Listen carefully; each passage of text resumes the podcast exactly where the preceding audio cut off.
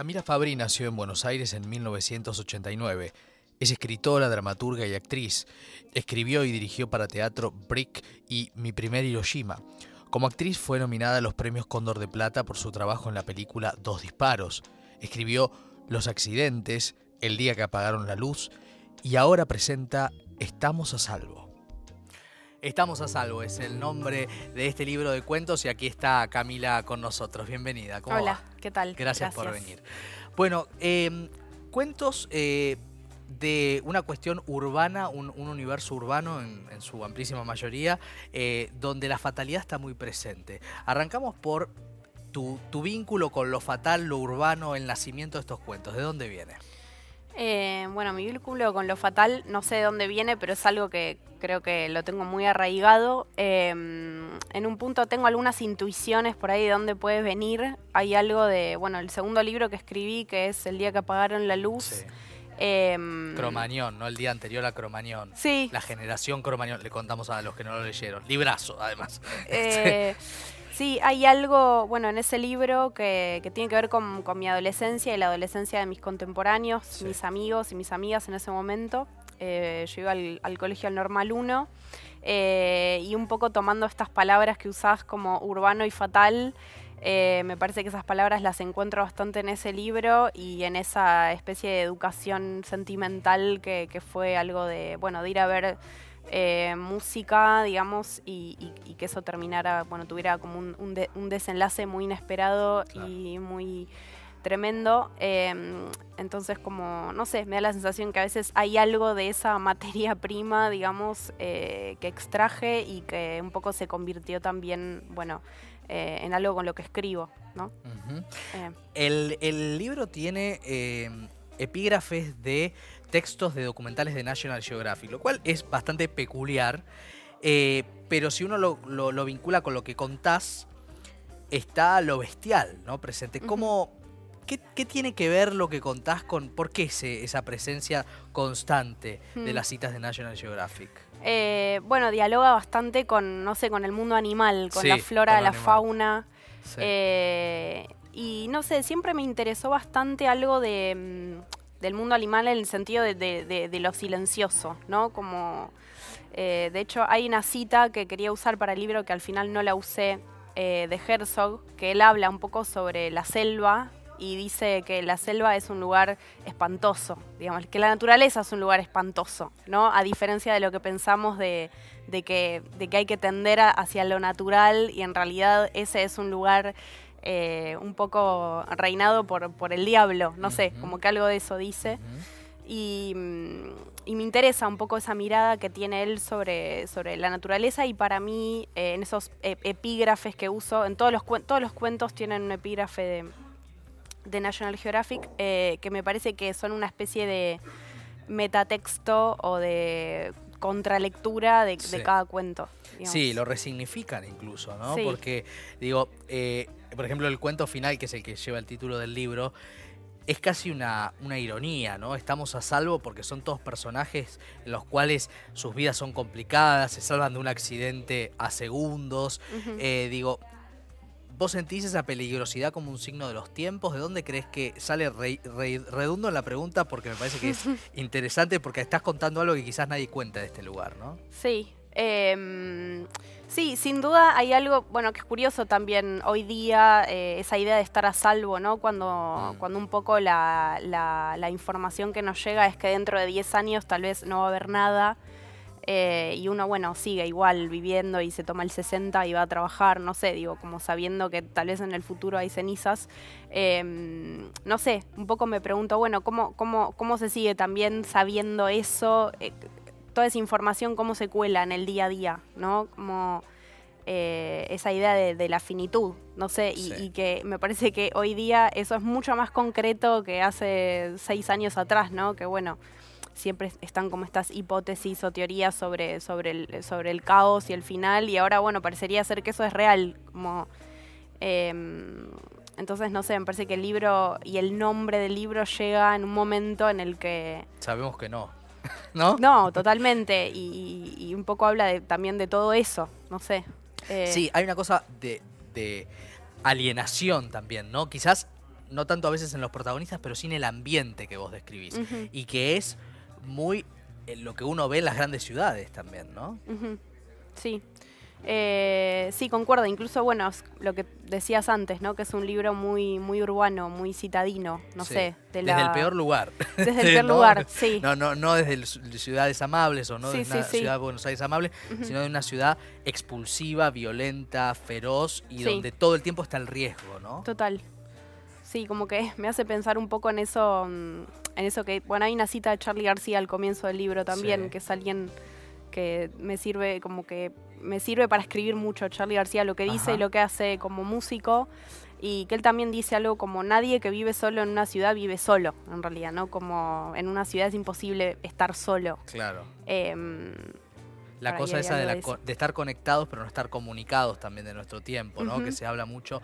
Eh, además de Charlie, ¿qué otras cosas eh, son la savia de tu escritura? Porque, digo, está el rock, evidentemente. Estamos hablando de Cromañón, que está vinculado al rock, a una fatalidad vinculada al rock, y Mm. a Charlie, que también está atravesado por las fatalidades del rock y las genialidades del rock, Sí, ¿no? sí, total.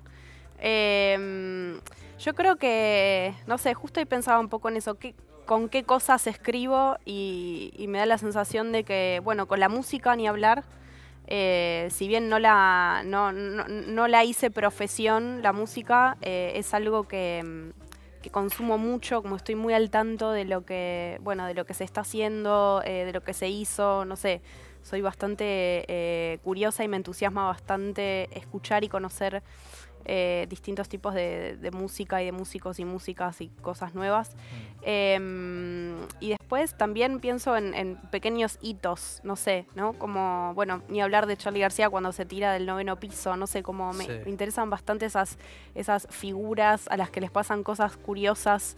em, un poco de la, de la farándula y un poco también de- de- del mundo artístico, eh, como quitando un poco de la, sí, de la no ficción, ¿no? Como Sí. de esas otras vidas. Sí. eh, Y también eh, cuando, cuando leía y re- iba repensando el título, pensaba en Distancia de Rescate. no, ¿no? De Samantha Schweblin. Porque hay como una especie de, desde otra generación, desde otras historias, no sos madre y demás, pero también esta cosa de que todo el tiempo puede pasar algo del orden de lo monstruoso y a veces zafamos, ¿no? sí. Eh, ¿Es la percepción eh, de una generación, crees vos, eso que vos contás?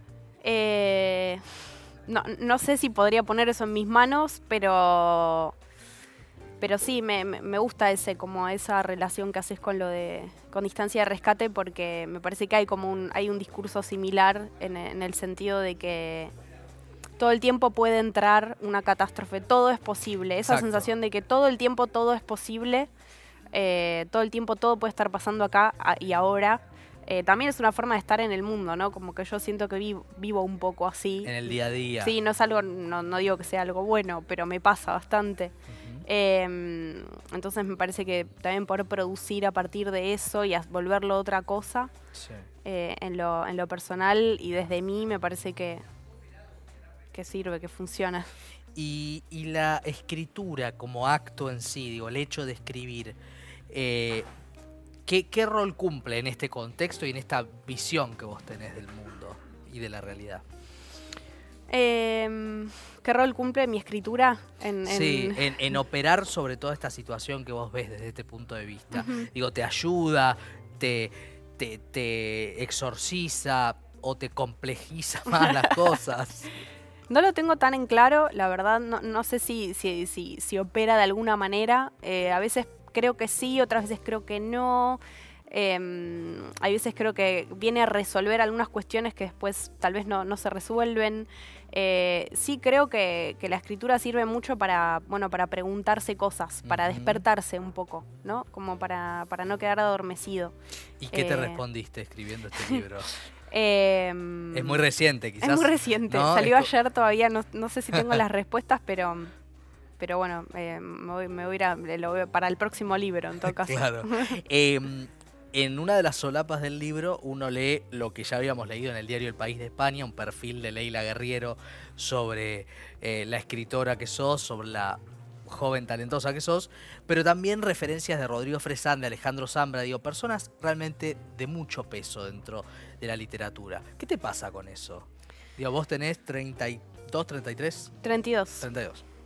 Eh, ¿Qué me pasa con esos nombres en la solapa del libro? Sí, diciendo lo que dicen de vos, ¿no? Este, que es muy fuerte. Eh, es curioso porque Fresan fue uno de los jurados de- del certamen Granta eh, y ahí él conoció, bueno, mi, mi escritura, digamos, o sea que es algo bastante reciente.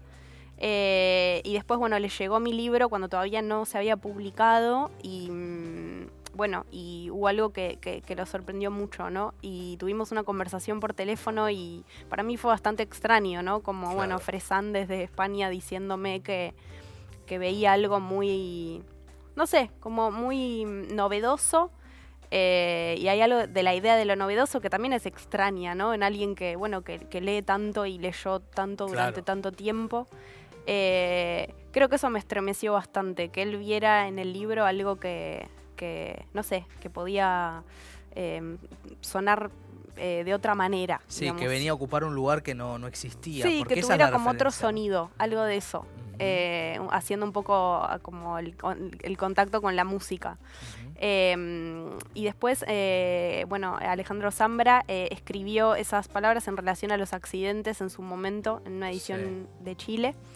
Eh, y no sé, me- a mí me, me siento bastante bien acompañada, digamos. claro. Eh, Quien pudiera. Y el Sí. perfil que hizo Leila Guerriero en plena pandemia, que recomiendo, búsquenlo en el, en el país, digo, también, ¿no? Son como.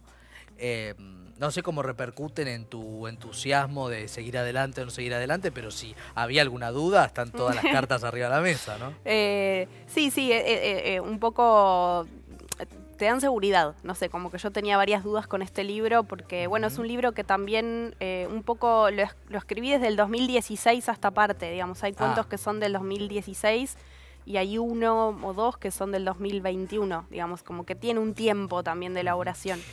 Y Camila, ¿qué pasa con la gente amiga tuya, de tu misma generación? Digo, obviamente que recién lo contábamos en la solapa, vos estás vinculada al mundo teatral, hiciste obras, he visto algunas de esas obras en teatro. Eh, ¿qué- cómo, ¿Cómo resuena esto entre la gente de tu generación respecto del universo que contás?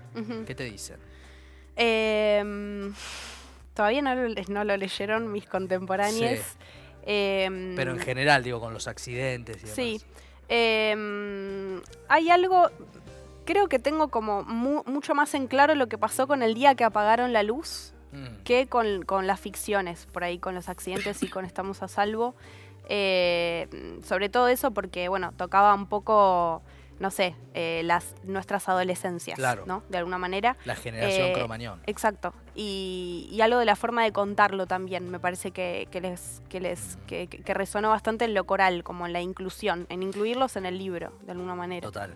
Em, y en las ficciones, eh, no sé, muchas cosas distintas. Mm. Bueno, yo recomiendo que, que la lean porque además creo que interpela el tiempo que vivimos, además de con el talento literario, sino también con esa, eh, esa distancia de rescate contada desde otro lugar y esa ironía que es estar a salvo. Eh, también uno puede pensar hasta en Benedetti, ¿no? El no te salves, ¿no? Me parece Mm. que también dialoga con... O con el Stano Tutti Bene, la película famosa este, de Tornatore. Camila, gracias por haber no, a vos. Un placer. Gracias. Camila Fabri con nosotros.